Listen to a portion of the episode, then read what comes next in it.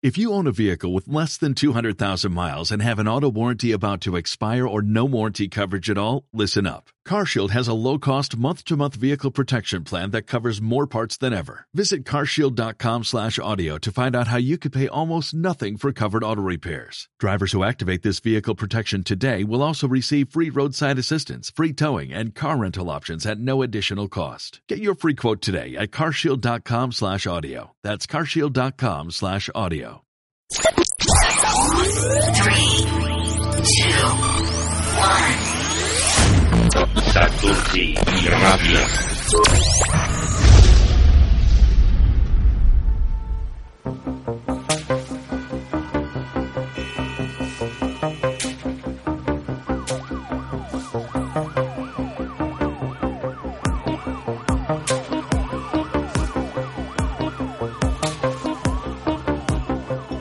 Bienvenido a Santurci Vial. En nuestra editorial trataremos sobre el Reglamento General de Circulación, dentro del vehículo, seguridad activa y pasiva y el mantenimiento del mismo. En educación vial trataremos sobre seguridad infantil, salud vial, sobre los ciclistas, conductores y peatones. Tendremos entrevistas y en el apartado del experto nos dará respuesta a las preguntas que los oyentes nos formulen en el correo vial.stftratia.gmail.com En Santurci a 7 días, la previsión del tráfico a 7 días elaborada por la Policía Local de Santurci. Esto es Santurci Vial.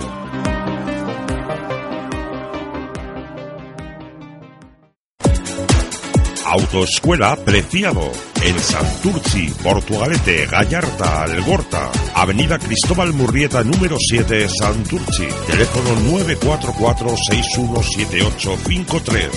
Autoescuela Preciado patrocina Santurci. El Reglamento General de Circulación. En el apartado del Reglamento General de Circulación vamos a explicar las preferencias de paso de los vehículos en las diferentes intersecciones, glorietas y pendientes. Según el Reglamento General de Circulación, en las intersecciones no reguladas por señales o semáforos, los conductores tienen la obligación de ceder el paso a todos aquellos vehículos que se aproximen por su derecha. Sin embargo, el Reglamento General de Circulación también establece ciertas excepciones al principio general, como son tendrán preferencia de paso los vehículos que circulen por superficie asfaltada sobre los que circulen por una que no lo esté. En las glorietas tendrán preferencia de paso los vehículos que circulen por su interior respecto de los que se incorporen. En este mismo caso de las glorietas, si por ejemplo existieran varias vías de acceso a la glorieta, varios carriles, siempre tiene preferencia el carril más cercano al centro de la glorieta. Igualmente, los vehículos que circulen por una autopista o autovía tienen preferencia y prioridad de paso sobre los que vayan a incorporarse a la misma y circulen por el carril de aceleración. Los vehículos que circulen por una vía de carácter público tienen preferencia de paso sobre los que acceden de una vía de uso privado. En el caso de las pendientes o cuestas, la preferencia, según el Reglamento General de Circulación, establece siempre que ésta sea una vía estrecha e impida el paso de dos vehículos al mismo tiempo por su debido carril, la preferencia la tiene el vehículo que sube, debiendo de ceder el paso a aquel que baja, aminorando la marcha e incluso llegando a detener el vehículo para evitar cualquier tipo de accidente. El vehículo.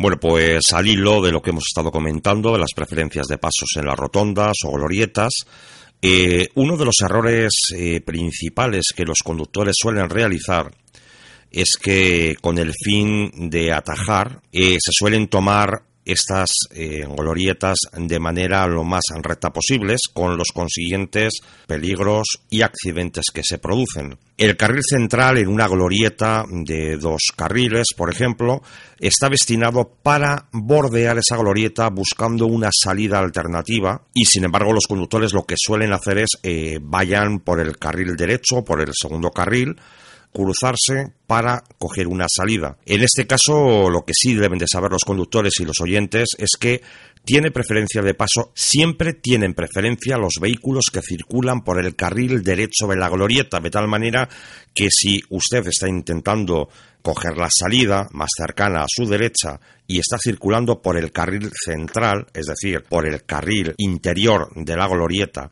no podrá coger esa salida hasta que usted no indique previamente y cambie de carril y recuerde que el uso del indicador de dirección, el intermitente, no le da derecho a usted a proceder a esa maniobra. Por lo tanto, cuidado cuando circulamos por las glorietas o las rotondas. Siempre tiene preferencia los vehículos que circulan por el carril de la derecha. Seguridad activa. En nuestra sección de seguridad activa vamos a tratar en el programa de hoy la importancia de la profundidad del dibujo de los neumáticos. Por poner un ejemplo, en una frenada en mojado a 80 km por hora, un neumático desgastado necesita hasta 18,6 metros más de distancia para detenerse. La pregunta que tendríamos que hacernos es si conocemos la profundidad mínima legal del dibujo de los neumáticos y en qué estado están los neumáticos de nuestro vehículo. Unos neumáticos con una profundidad del dibujo entre 8 y 4 milímetros son sinónimo de seguridad. Por debajo de esta medida, su capacidad para evacuar el agua se reduce drásticamente y, por consiguiente, aumenta la posibilidad de sufrir un accidente.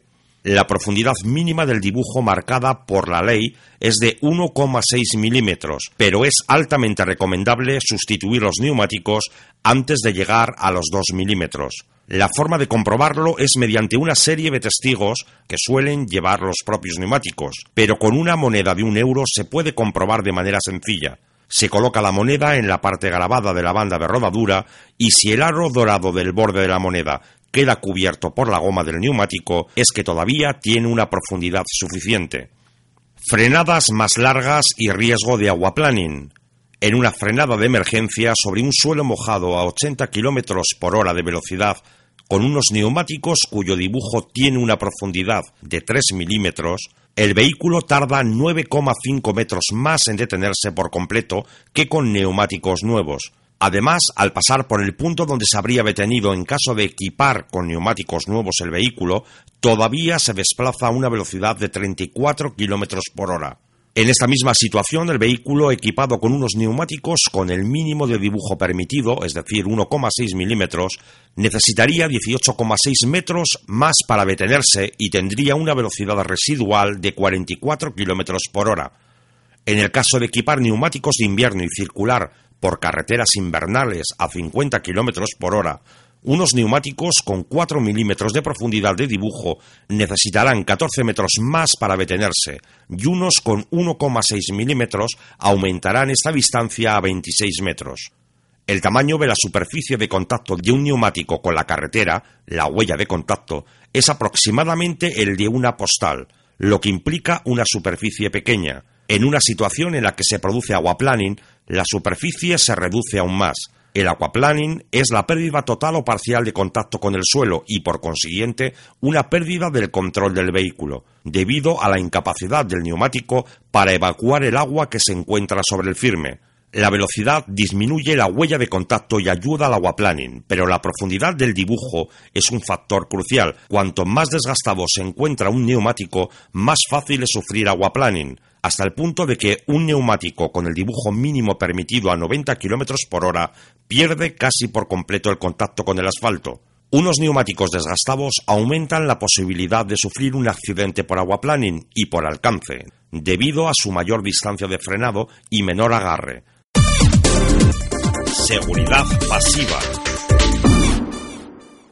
El sistema avanzado de asistencia a la conducción, o más conocido como sistema ADAS, es un mecanismo que permite mejorar la seguridad del automovilista en el momento de la conducción y poder así minimizar el riesgo de sufrir un accidente vial o colisionar con otros vehículos. Además, el sistema ADAS integra un total de tres tecnologías que permite facilitar la actividad de la conducción. El sistema de mantenimiento de carril o sistema LCAS consiste que a través de una cámara integrada en el vehículo detecta si está desviándose del carril en el momento de la conducción y el automovilista no es consciente de ello. Esta prestación es fundamental para garantizar la seguridad del conductor. El control de crucero adaptativo, o ACC, sirve para mantener una distancia de seguridad ajustada con los vehículos que conducen inmediatamente delante. A través de un radar de onda milimétrica, este analiza y visualiza automáticamente cuál es la separación idónea y correcta para no sufrir ningún tipo de colisión. El tercer sistema que integra el vehículo y ayuda a mitigar accidentes y siniestros es el denominado Sistema de Mitigación de Impactos o CMBS. Esta tecnología controla automáticamente la velocidad del coche, avisando al conductor cuando está aproximándose al vehículo que tiene frente a él. Además, avisa con antelación al automovilista para reducir el impacto. Las marcas automovilísticas están integrando poco a poco el sistema ADAS en todos los vehículos para ayudar al conductor cuando se esté desplazando por las principales redes viales. Esta tecnología permite y permitirá garantizar la seguridad del automovilista, así como la posibilidad de minimizar el daño en caso de accidente. Pero el sistema ADAS no solo es la única novedad que presentan las empresas de automoción en estos últimos años, como un elemento actualizado y moderno. El coche conectado se ha convertido en una auténtica revolución dentro del sector automovilístico, ya que permitirá integrar redes inalámbricas o wifi dentro de los vehículos, o bien la posibilidad de que sea el mismo turismo quien se desplace automáticamente sin tener en cuenta la actividad del conductor. Mantenimiento. Circular con un vehículo en buen estado hace que mejore la seguridad vial, ya que con ello tendremos menos riesgos de sufrir un accidente. En muchas ocasiones, un incorrecto mantenimiento del vehículo puede provocar más de un susto al automovilista. Para que esto no suceda, Santurci Vial ofrece una serie de consejos a los conductores, de manera que con unos pasos muy sencillos puedan circular con su vehículo en perfectas condiciones. Además, estos pequeños consejos hacen que se incremente la vida útil del automóvil, en cada programa iremos dando estos pequeños consejos. Ocho son los puntos a revisar en el vehículo de manera frecuente. El aceite de motor, el anticongelante, líquido de transmisión, batería, frenos, luces, limpiaparabrisas y ruedas. Hoy nos vamos a detener en algo tan imprescindible ante la llegada del frío como es el anticongelante. Se deben comprobar los niveles de anticongelante, incluso cambiarlo todos los años cuando llega el frío. Se recomienda llevar el vehículo a un taller profesional para vaciar el sistema de refrigeración y reemplazar el anticongelante. Si su vehículo dispone de un tanque transparente, debe llegar hasta la marca que señala el fabricante, siempre en una sola proporción de mitad agua y mitad anticongelante. Cabe señalar que en lugares que sufren temperaturas muy bajas, la recomendación es revisar el anticongelante semanalmente. Aproveche ese momento y revise el estado y la tensión de la correa de la bomba del agua. Educación vial. Hoy en nuestra sección de educación vial vamos a hablar de la importancia del casco en la bicicleta. Antes de nada, hay que recordar que todos estamos afectados por el Reglamento General de Circulación, es decir, no solamente los conductores, también los peatones, los ciclistas y todos los que hacemos uso de la vía pública. Un estudio publicado por una prestigiosa revista de pediatría revela que el 78% de los niños que acuden a las urgencias hospitalarias como consecuencia de un accidente de bicicleta no llevaban casco, Además, la mayoría de estos ciclistas infantiles circulaban por zonas urbanas realizando actividades de ocio. El traumatismo cráneoencefálico es el más frecuente en los accidentes de bicicleta. Los datos se desprenden del análisis de 846 accidentes de bicicleta en niños de hasta 16 años. Como hemos dicho, el 78% de los niños no llevaban casco cuando sufrieron el accidente. El estudio asegura que el traumatismo más frecuente se sitúa en el cráneo en un 22%. El traumatismo cráneoencefálico es la principal causa de ingreso en la unidad de cuidados intensivos de pediatría, seguido por el golpe abdominal. Desde Santurci Vial recomendamos encarecidamente el uso del casco en bicicleta siempre que los menores hagan uso de la misma. El tipo de siniestro más común son las caídas en un 74%, el choque con un objeto inanimado en un 14% y la colisión con un vehículo en movimiento en un 11%. Dos de cada tres accidentes tuvieron lugar en verano, en días laborales y por la tarde. Según este informe, en las calzadas, aceras y parques urbanos son el escenario de los accidentes en un 63%. Solo el 6% tuvo lugar en un carril bici y un 4% en carretera interurbana. Por todo eso, hay que promover el uso del casco en los niños, tanto en las zonas interurbanas como urbanas, y especialmente procurar que circulen por áreas habilitadas para bicicletas. La gravedad de los accidentes está marcada por dos factores principales, la ausencia del casco y el choque contra un vehículo a motor en movimiento. A mayor edad hay una mayor independencia de movimiento, que sumada al cambio de conducta del adolescente lleva a un mayor riesgo de lesión. El experto responde. Bueno, pues tenemos varias consultas de oyentes que nos han hecho llegar por correo electrónico.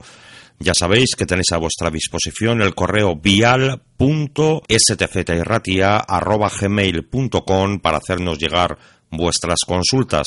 Como os comentábamos, tenemos varias consultas acerca de estacionamientos privados, garajes privados, y al respecto de que hay propietarios que invaden zonas comunes. Pues para ello es muy sencillo, simplemente tenemos que irnos a la ley de la propiedad horizontal y muy claramente lo dice que las zonas comunes no pueden ser invadidas por ningún propietario salvo acuerdo expreso en la Junta de Propietarios. Eh, dado que es una decisión como esta implicaría una alteración del título constructivo y de los propios estatutos de la comunidad, eh, para adoptarla sería necesaria por unanimidad del artículo 17.6 de la ley de la propiedad horizontal que los vecinos eh, aprobaran en junta, como hemos dicho, de manera unánime, pues la autorización pertinente para que los propietarios puedan invadir zonas comunes. Dicho esto, queda claro que ningún vehículo puede sobrepasar las líneas que delimitan su parcela, puesto que sobrepasarlas estaría infringiendo esta misma norma y estarían invadiendo zonas comunes. El experto responde. Existe otra consulta de parte de Santiago de Portugalete que nos indica si en una parcela de garaje se pueden aparcar o estacionar un vehículo y una moto, y bueno, pues nos hace referencia de que en su comunidad varios propietarios lo hacen. Eh, la respuesta es muy sencilla, no, no se puede. Eh, cada parcela dispone de una cédula aprobada por el ayuntamiento y está pensada para una parcela, un vehículo. Por otra parte, recordar también a los oyentes que las compañías de seguro y del seguro de responsabilidad civil del propio garaje. Ellos no lo hacen exactamente por metro cuadrado de los garajes, sino por los vehículos que entran en esos metros cuadrados y las autorizaciones pertinentes del ayuntamiento. En tal caso, si ese aparcamiento está para 60 vehículos, por poner un ejemplo, eh, no ha lugar a que entren 65 porque hay cinco motocicletas eh, o ciclomotores habilitados hay.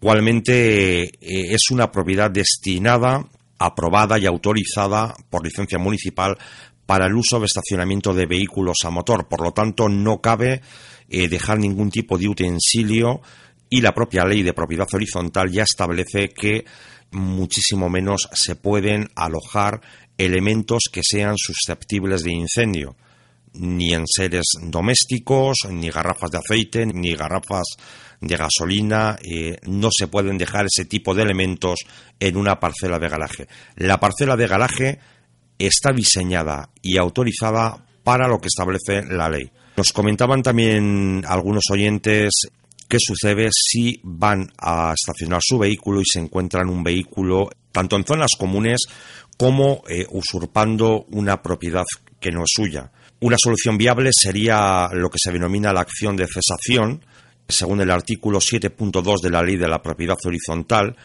y cumpliendo con los requisitos establecidos en esa ley. Eh, también se podría acudir eh, a una grúa privada y para ello se tendría que acordar en junta que si alguien invadiese una zona común o una propiedad que no sea suya, el presidente o el administrador pueden eh, llamar a una empresa privada de grúa elegida en junta para que se retire ese vehículo y lo deje en la vía pública debidamente estacionado. Y repito, habría que dejarlo debidamente estacionado. En tales casos, el coste de dicha grúa privada debería ser cargado en la cuenta del propietario que ha originado dicho coste. El experto responde. Bueno, pues tenemos otra consulta de Eva de Santurce, eh, la cual nos pregunta de la obligatoriedad de retirar la bola de remolque en un vehículo que no está tirando de un remolque y bueno, pues en el supuesto que ya nos pone que está estacionado. Nos vamos a remitir directamente a la respuesta del subdirector general de Legislación y Recursos de la Dirección General de Tráfico y en esta consulta nos responde de la siguiente manera. Esta Subdirección General de Seguridad y Calidad Industrial le informa que no hay ningún artículo en el vigente reglamento de vehículos exigiendo la retirada de los dispositivos para remolcar cuando se circula sin remolque. El desmontaje del dispositivo de remolcado debe realizarse mediante herramientas disponibles normalmente en un taller y no son de uso habitual de un conductor particular. Matiza que algunos fabricantes de estos dispositivos, sistema de bola, tienen modelos que permiten por construcción el montaje y desmontaje por el usuario de una parte que suele ser la que sobresale, en cuyo caso se puede proceder a su desmontaje de forma voluntaria. Los dispositivos de remolque están sujetos a una homologación de ámbito comunitario, por lo que cualquier cambio de su reglamentación deberán ser decidido en los órganos competentes de la Unión Europea antes de su aplicación en los Estados miembros. Por todo ello, se estima que no existe obligación legal de retirar los dispositivos de remolcado, considerando asimismo que aun cuando existan dispositivos que permitan el montaje y desmontaje por parte de los usuarios de ciertas partes de los mismos, no resulta adecuada la manipulación de estos por personal no cualificado, más si tenemos en cuenta que se trata de un dispositivo que una vez instalado por un taller ha de ser legalizado como reforma de importancia por el órgano competente en materia de industria, legalización que implica la comprobación de la correcta ejecución de la reforma mediante el cumplimiento de los requisitos reglamentarios y del cumplimiento de las condiciones exigidas para circular por las vías públicas. El resumen, Eva, es que eh, no tiene por qué ser desmontada la bola de los vehículos, eh, la usen o no la usen.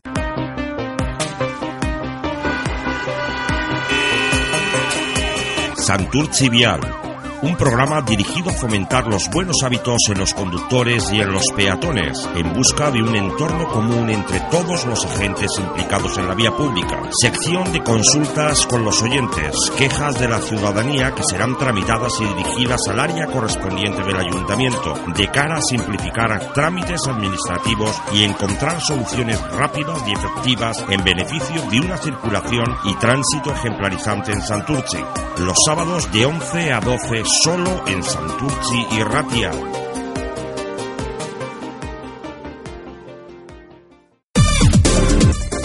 Noticias.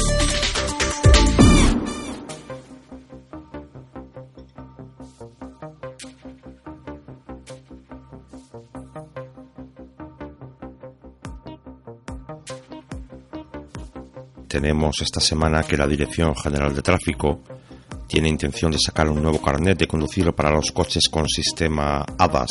La DGT ha determinado una nueva orden en la cual regula y acepta el uso de los sistemas de ayuda al estacionamiento, denominada ADAS. Esta nueva tecnología permite al conductor y en un momento dado usar este sistema con el fin de que le sea más cómodo estacionar el vehículo de manera automática.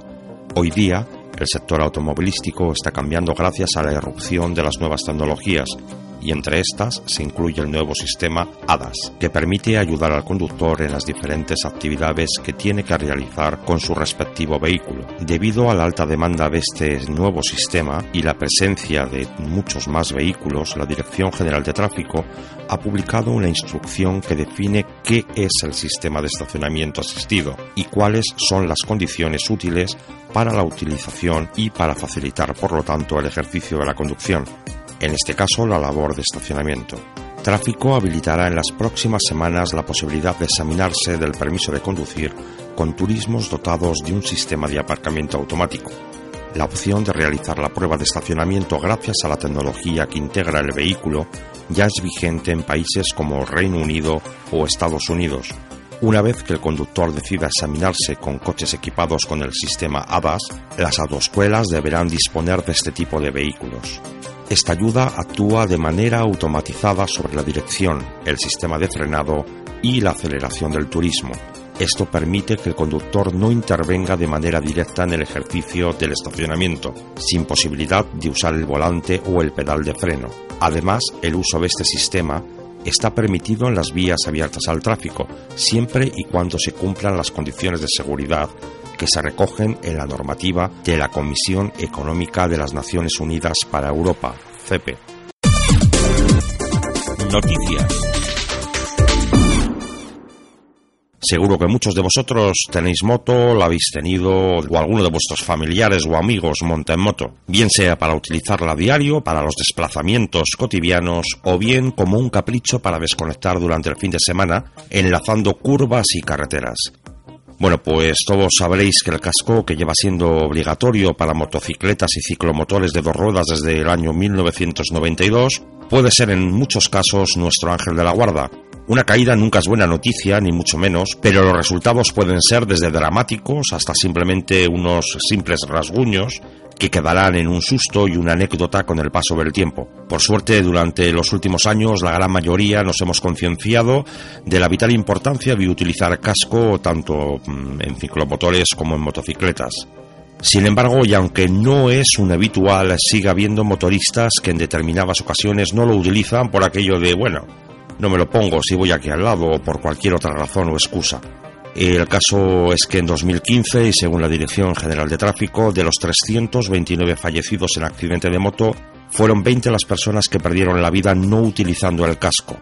Las estadísticas también muestran que de los 2.599 heridos hospitalizados por accidente de moto, 49 de ellos no lo llevaban puesto. En el año 2012, por poner un ejemplo simplemente, la Dirección General de Tráfico financió un estudio multidisciplinar para el desarrollo de un sistema que impida el arranque de una moto en caso de que sus ocupantes no lo lleven puesto. El nombre para este sistema inteligente se denominó Casco-Look. Bueno, pues a día de hoy existen dos alternativas diferentes para el sistema con el fin de que detecte el uso del mismo. La primera opción del Casco-Look consta de un sensor instalado en el casco que detectaría si éste está abrochado y a una distancia cercana al puesto de control de la moto. Este método tiene una ventaja y es que puede prescindir de baterías ya que la energía consumida es mínima y podría alimentarse mediante ondas de radiofrecuencia. Esto se traduce en unos bajos costes de adquisición y de mantenimiento ya que no habría que recargar ni sustituir las baterías ni ningún otro tipo de componente. La segunda opción es mucho más tecnológica y novedosa y suma a la primera una cámara enfocada hacia el conductor, que sería capaz de reconocer si se lleva puesto o no el casco de seguridad. Mm, bastaría con acercar levemente nuestra cabeza con el casco puesto a la zona de la cúpula para que la cámara lo detectase. Si el sistema no reconoce que el conductor tenga el casco puesto, no permitiría el arranque de la motocicleta.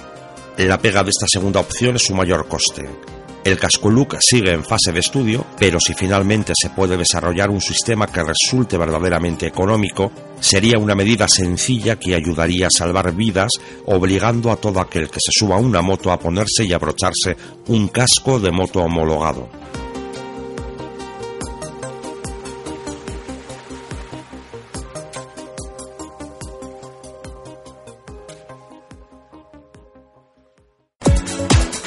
Autoescuela Preciado, en Santurci, Portugalete, Gallarta, Algorta, Avenida Cristóbal Murrieta número 7, Santurci, teléfono 944 617853 Autoescuela Apreciado patrocina Santurchi Vial.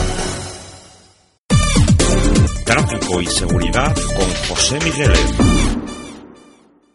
Bueno, pues tenemos a José Migueles, que es el técnico en seguridad vial, eh, experto profesional en seguridad vial por la UNED. Es técnico en seguridad vial del Instituto Nacional de Técnicos en Seguridad Vial, profesor de formación vial por el Ministerio del Interior, formador de formadores de conductores de ADR, formador del CAP para mercancías y viajeros, y es perito judicial para la investigación de accidentes de tráfico, entre otras muchas cosas, ya que esto es un, bueno, pues un pequeño resumen de calificaciones en seguridad vial y su currículum es mucho más extenso y amplio. José Migueles, buenos días. Buenos días, es un placer estar con vosotros aquí de nuevo. Bueno, pues en esta sección eh, va a ser una sección que la vas a tener a tu entera disposición, pues para que tanto respondas a los ciudadanos que nos hagan llegar sus propuestas como, eh, bueno, pues que nos puedas explicar a todos de una manera clara y nítida, pues todo lo referente a, seguridad vial, la circulación, etcétera.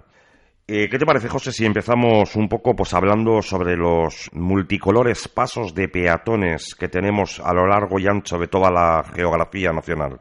Me parece perfecto. Eh, sin duda llevamos un tiempo considerable en que las administraciones, sobre todo las administraciones locales, eh, están ejerciendo con cierto descuido eh, la aplicación de la normativa en el tema de señalización, eh, fundamentalmente en la señalización de pasos para peatones.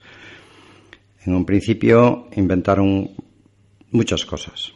optaron por el tema de los ciclistas y fundamentalmente los vehículos de dos ruedas, las líneas que determina el Reglamento General de Circulación, el artículo 168, apartado 2, líneas, bandas, transversales a la calzada de color blanco sin que pudiese mediar ninguna otra línea de ningún otro color entre las mismas. Eh, en función de las protestas de, o querer mejorar la seguridad de los vehículos de dos ruedas, eh, decidieron cortar las líneas, cortar algunas líneas para aumentar la superficie no pintada eh, sobre el asfalto. Esto evidentemente incurre en, una falta contra, el propio artículo 168, apartado 2 del Reglamento General, que dice que las mm, bandas han de ser eh, paralelas y completas, no, deben de ser cortadas. En segundo lugar, este hecho no favorece en ningún caso la seguridad sobre los vehículos o para los vehículos de dos ruedas, dado que es pasar un trozo, engañarlos. Es decir, si las bandas son paralelas, el ciclista, el conductor del vehículo de dos ruedas, pasaría entre las líneas. Si eh, se cortan, pues pasa un trozo, se les invita a que pasen por las líneas cortadas y por lo tanto pisaría un trozo sobre la línea blanca, otro trozo sobre el asfalto y otra vez otro trozo sobre la línea blanca. José, eh, yo al respecto y alguna vez que bueno pues he trasladado este tema a agentes de la policía local, incluso a jefaturas, eh, siempre me han respondido que bueno pues que efectivamente que era, era una medida que se ponía pues para paliar los deslizamientos de las motocicletas y al pasar sobre los pasos de peatones de lo cual entiendo que implícitamente están reconociendo que la propia pintura en sí eh, es peligrosa y patina. Luego eh, algo no se está cumpliendo en, en la normativa precisamente en el anexo 4 del reglamento general de circulación que establece cómo deben de ser colocadas las señales, tanto horizontales eh, como verticales, eh, la densidad de la pintura, el tipo de pintura, etcétera, ¿verdad?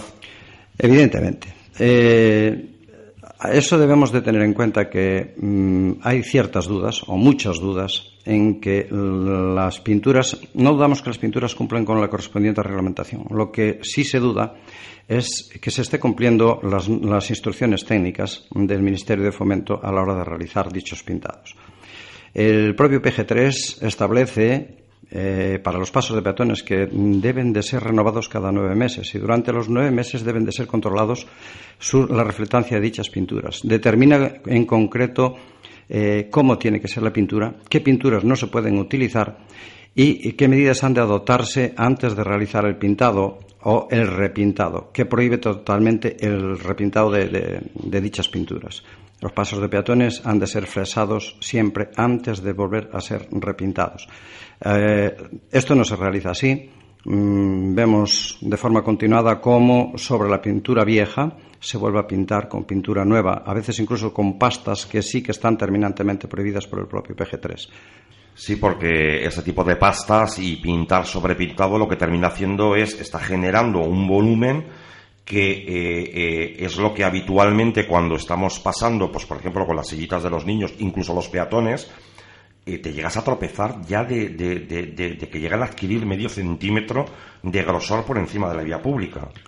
Evidentemente. Mm, en el tema de señalización hay que ser extraordinariamente estrictos y ajustados a lo que los equipos de ingenieros del Ministerio de Fomento determinan y que no lo determinan por capricho, lo determinan porque han realizado serios estudios eh, para mejorar por completo la seguridad vial. Eh, los repintados, el tema en concreto en general de pintados de líneas eh, sobre asfaltos está perfectamente legislado en la instrucción, en las correspondientes instrucciones del Ministerio de Fomento, en el PG3 y en las correspondientes directivas europeas.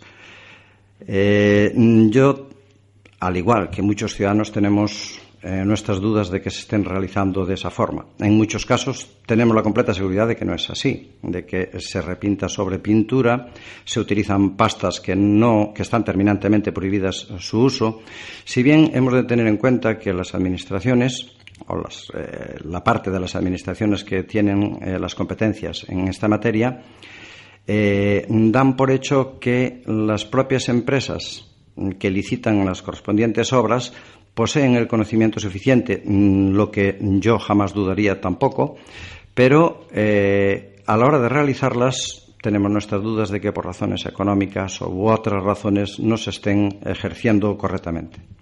Sí, bueno, al hilo, al hilo de esto que estás comentando, José, eh, yo eh, añadiría algo más. No solamente es lo concerniente a, las, a la aplicación ¿no? de la técnica, que está regulada, como bien has dicho, por el Ministerio de Fomento, sino que incluso eh, mm, no se están basando en consultar el anexo 4 del Reglamento General de Circulación, donde vienen establecidas la señalización viaria, me refiero a la vertical en este caso también, eh, eh, a la homologación de la misma, cómo son. ese reglamento establece hasta cómo debe de colocarse, a qué altura, etcétera. Entonces, yo sí, tengo constancia, por ejemplo, de que estas mismas empresas que se licitan, eh, están presentando sus propios catálogos, que están muy bien, pero que no eh, se ajustan estrictamente a la normativa. Pues, es decir, eh, hay señales que no están autorizadas a ser utilizadas en la vía pública. O sea, que no solamente el tema de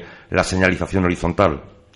Evidentemente. A ver, la señalización vertical está la instalación en concreto Está regulada por la instrucción 8.1 IC del Ministerio de Fomento. Eh, determina con total claridad cómo tienen que ser las señales, cuáles han de ser sus características en todos los sentidos, eh, también reguladas por el, por el PG3 y, eh, evidentemente, luego están recogidas en el Reglamento General de Circulación. Sin duda alguna, las señales, los fabricantes de señales fabrican lo que se les pide. Evidentemente son entidades comerciales con el derecho de libre comercio y de fabricar cuanto se les pida. Lo que no se les puede es hacer responsables de las señales que luego los titulares de vías colocan dentro de las mismas o en las mismas. Un fabricante le piden una señal de, de una forma determinada con colores determinados y está en su derecho de fabricarlo y venderlo. ¿Cuál es el uso de esa señal? No es competencia del fabricante, es competencia del usuario que compra esa señal. Evidentemente, las señales eh, están todas recogidas en el catálogo oficial del Ministerio de Fomento y la propia ley eh, 339-1990 de 2 de marzo determina, el texto articulado determina que ninguna señal será válida si no está recogida en el catálogo oficial de señalización del propio Ministerio de Fomento. Por lo tanto, si una señal no es válida ni está homologada, no puede ser sancionado bajo una señal inexistente, entiendo. Evidentemente, yo entiendo que no se puede sancionar nunca a una persona por una infracción que no existe si no existe tal señalización. Es que al hilo de todo esto, eh, bueno, pues vamos avanzando, ¿no? No vamos a olvidar el tema de pasos de peatones, creo que hay un tema interesante que luego vamos a retomar, pero eh, al, hilo de la conversación sobre la, sobre la normativa, eh, se me suscita eh, una que, bueno, pues tú y yo hemos comentado en reiteradas ocasiones. Esa señal tan bonita que no aparece en el Reglamento General de Circulación, que determina el espacio reservado a estacionar a las personas con movilidad reducida.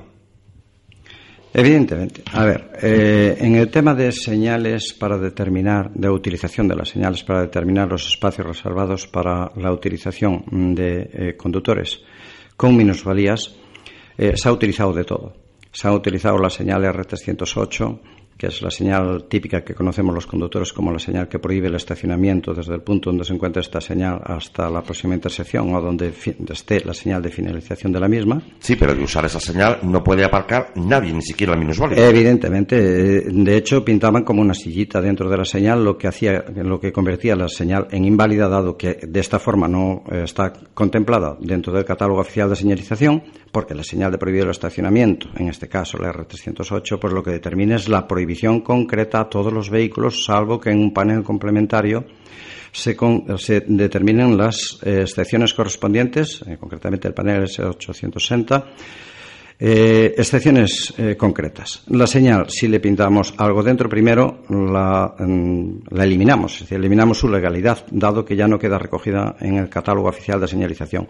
Y si quisiéramos darle una doble interpretación, es decir, bueno, como también hay un apartado en la reglamentación que dice que las señales que contengan un símbolo afectarán en concreto a aquellos símbolos, si pintamos una silla de ruedas identificando al vehículo de minusválidos dentro de la señal, bueno, tendríamos que entender que esa señal a quien prohíbe el estacionamiento sería precisamente al del símbolo, es decir, a los propios vehículos de minusválidos. Efectivamente, o sea que lejos de intentar resolver algo que por otra parte ya está regulado y establecido por el código, los, los propietarios de las vías, dígase eh, en este caso ayuntamientos, lo que hacen es hacen una mala y errónea interpretación y lo único que están consiguiendo realmente es perjudicar en vez de ayudar eh, precisamente a quien quieren hacerlo, ¿no?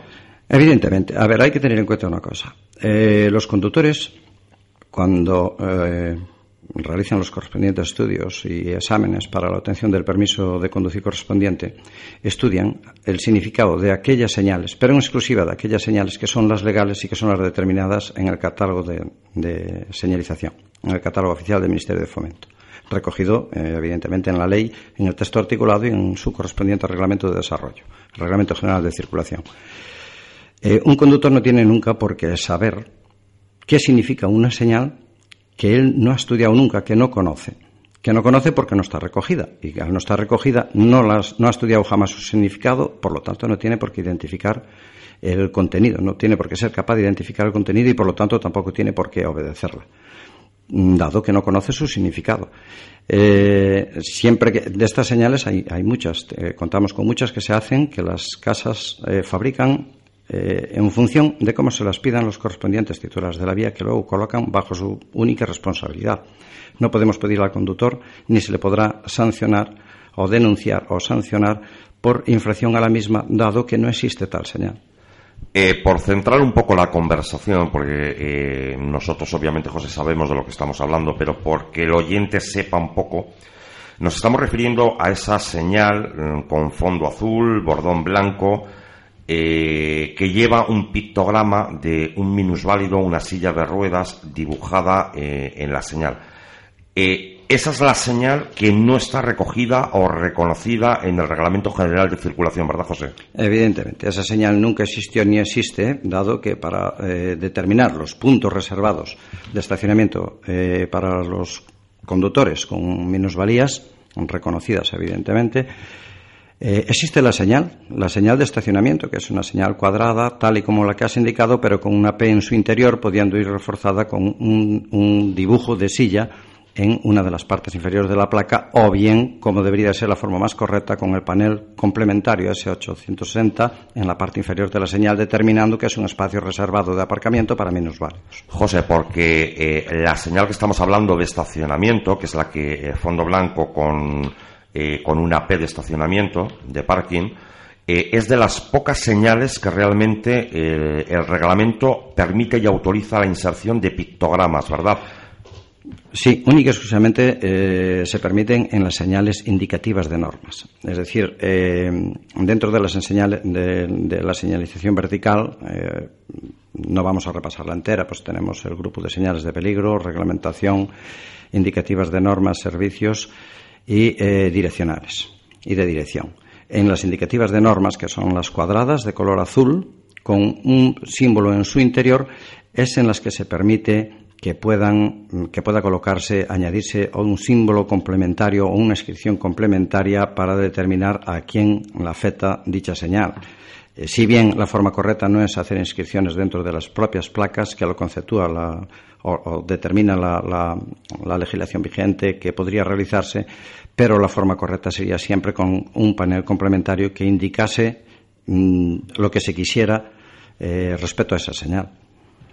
Sí nos gustaría aclarar, José, eh, estarás conmigo, que no, eh, no somos contrarios y entendemos que la función del pictograma es mucho más clara, intuitiva y rápida de analizar por el conductor. De hecho, para eso se han inventado los pictogramas. Es decir, eh, es mucho más sencillo ver un pictograma de una silla de ruedas, de una silla de ruedas, perdón, que ya te va a entender a qué va dirigida la, la señal correspondiente sino que lo que estamos diciendo, estamos a favor del uso del pictograma. Lo que estamos diciendo es que en la actualidad no está autorizado y recogido al uso de esa señal con ese pictograma.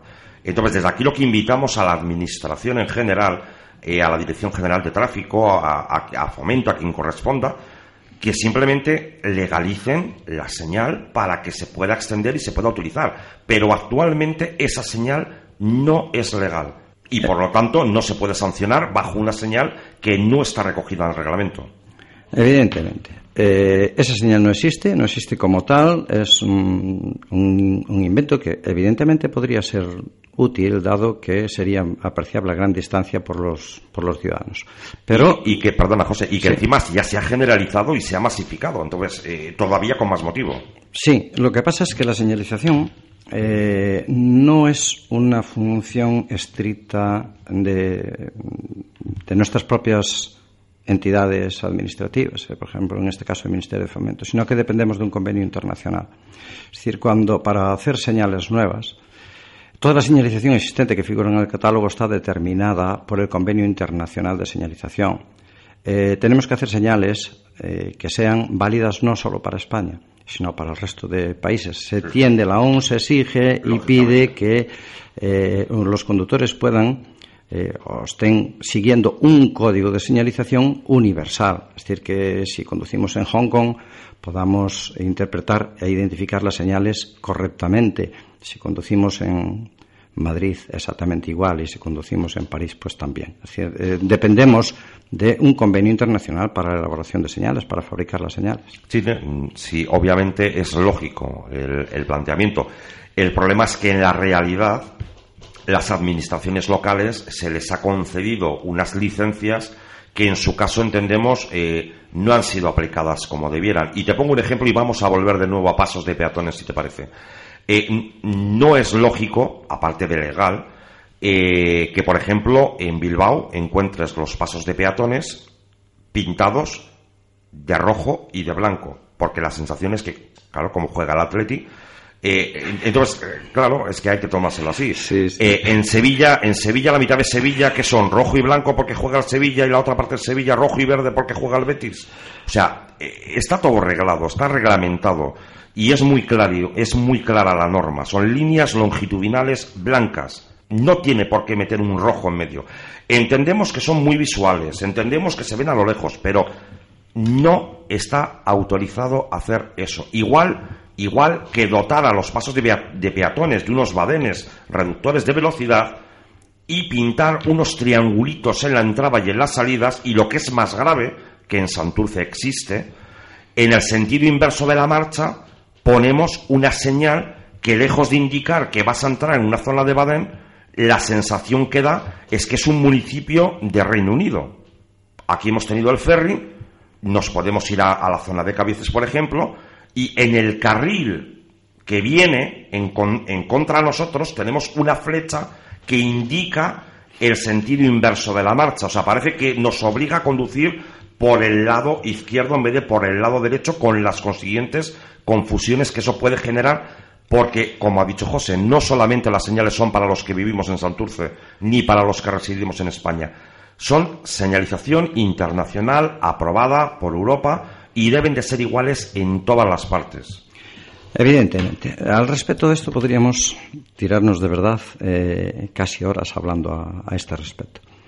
Las entidades locales tienen la obligación, es que hay una cierta confusión en la, en la forma de la aplicación de la legislación. El Ministerio de Fomento, evidentemente, cuando dicta normas, hace siempre el, el apostillamiento de para las carreteras generales del Estado.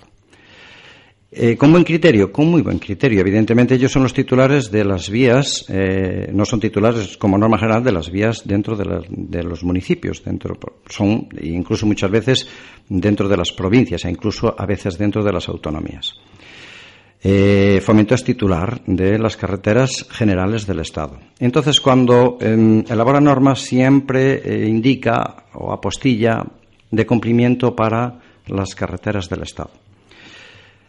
Pero hemos de dar por hecho que la Ley 339, ley orgánica, eh, Ley 339, texto articulado de la Ley de Seguridad Vial, denominada, la conocemos más por la Ley de Seguridad Vial, eh, determina con claridad cuáles son las competencias de cada una de las administraciones. En concreto, en el artículo 7 determina con toda eh, claridad cuáles son las competencias de los municipios como titulares de las vías municipales, donde, se les, donde les encarga de la ordenación, vigilancia, etcétera. Pero no dice que no tengan que cumplir en ningún caso con la, la única ley que hay de seguridad vial, que es la ley de seguridad, de seguridad vial, la 339-1990.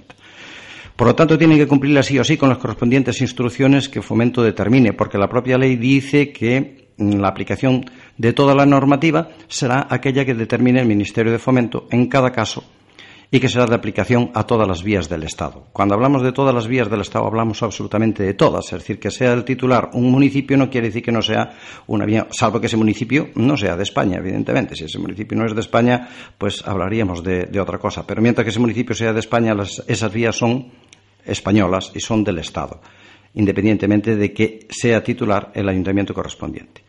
Por lo tanto, han de cumplir en, toda su regulación con lo que determine la ley de seguridad vial. ¿Qué sucede con los pasos de peatones? Es tremendo mm, la incongruencia. Es decir, primero quitamos parte de las líneas para proteger a los ciclistas y luego pues les pintamos colores entre las líneas eh, para que se maten. Mm, no, es, es, un poco complicado, ¿no?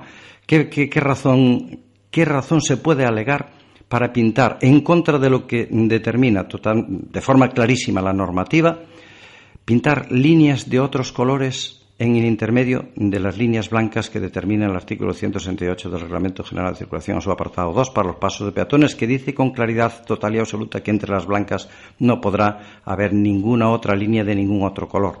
Es difícil de entender Sí, mmm, muy difícil. Mm, primero le cortamos, cortamos trozos de línea, desconfigurando el paso de peatones, tal y como está determinado por legislación, y luego mmm, no nos parece bien y, y, pintamos líneas para que resbalen más o para que se deslicen más eh, o para que resulten más peligrosos los conductores de dos ruedas.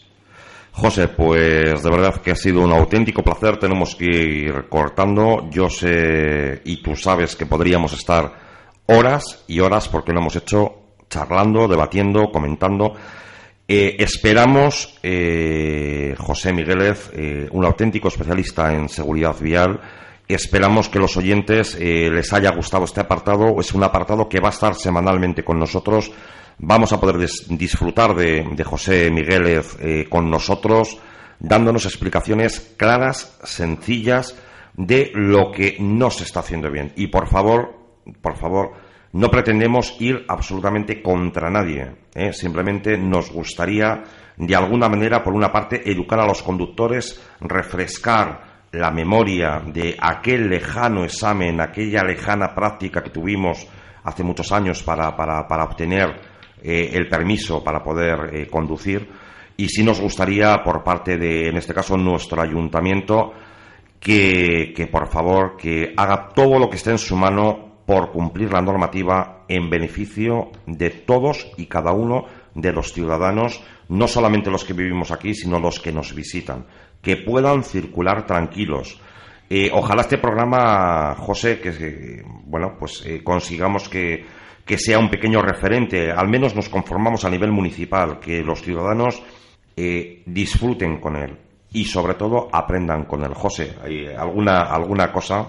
Bueno, encantado de estar eh, con vosotros, encantado de poder aclarar eh, cuantas dudas surjan a, a nivel ciudadano hay muchísimo, muchísimo de que hablar en seguridad vial, pero muchísimo, horas y horas y horas para hablar en seguridad vial. Porque hablaremos, hablaremos. Es, eh, es complejo, se están, está habiendo muchos defectos en todos los sentidos y lo que se le está es exigiendo al ciudadano un cumplimiento mm, exagerado de condiciones que no, que no son correctas. Mm, eso es perjudicial para la seguridad vial y, evidentemente, perjudicial incluso para la propia Administración.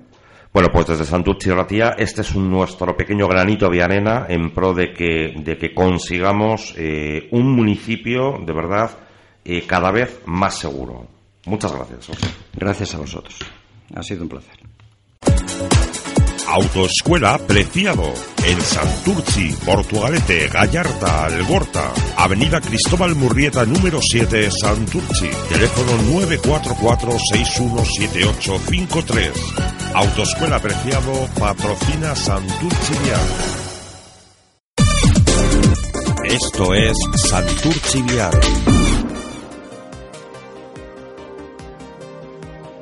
Pues aquí acaba Santurci Vial, como cada sábado. Os esperamos la próxima semana y agradecemos a todos nuestros oyentes el seguimiento y todas las consultas que nos han realizado. Hasta la semana que viene.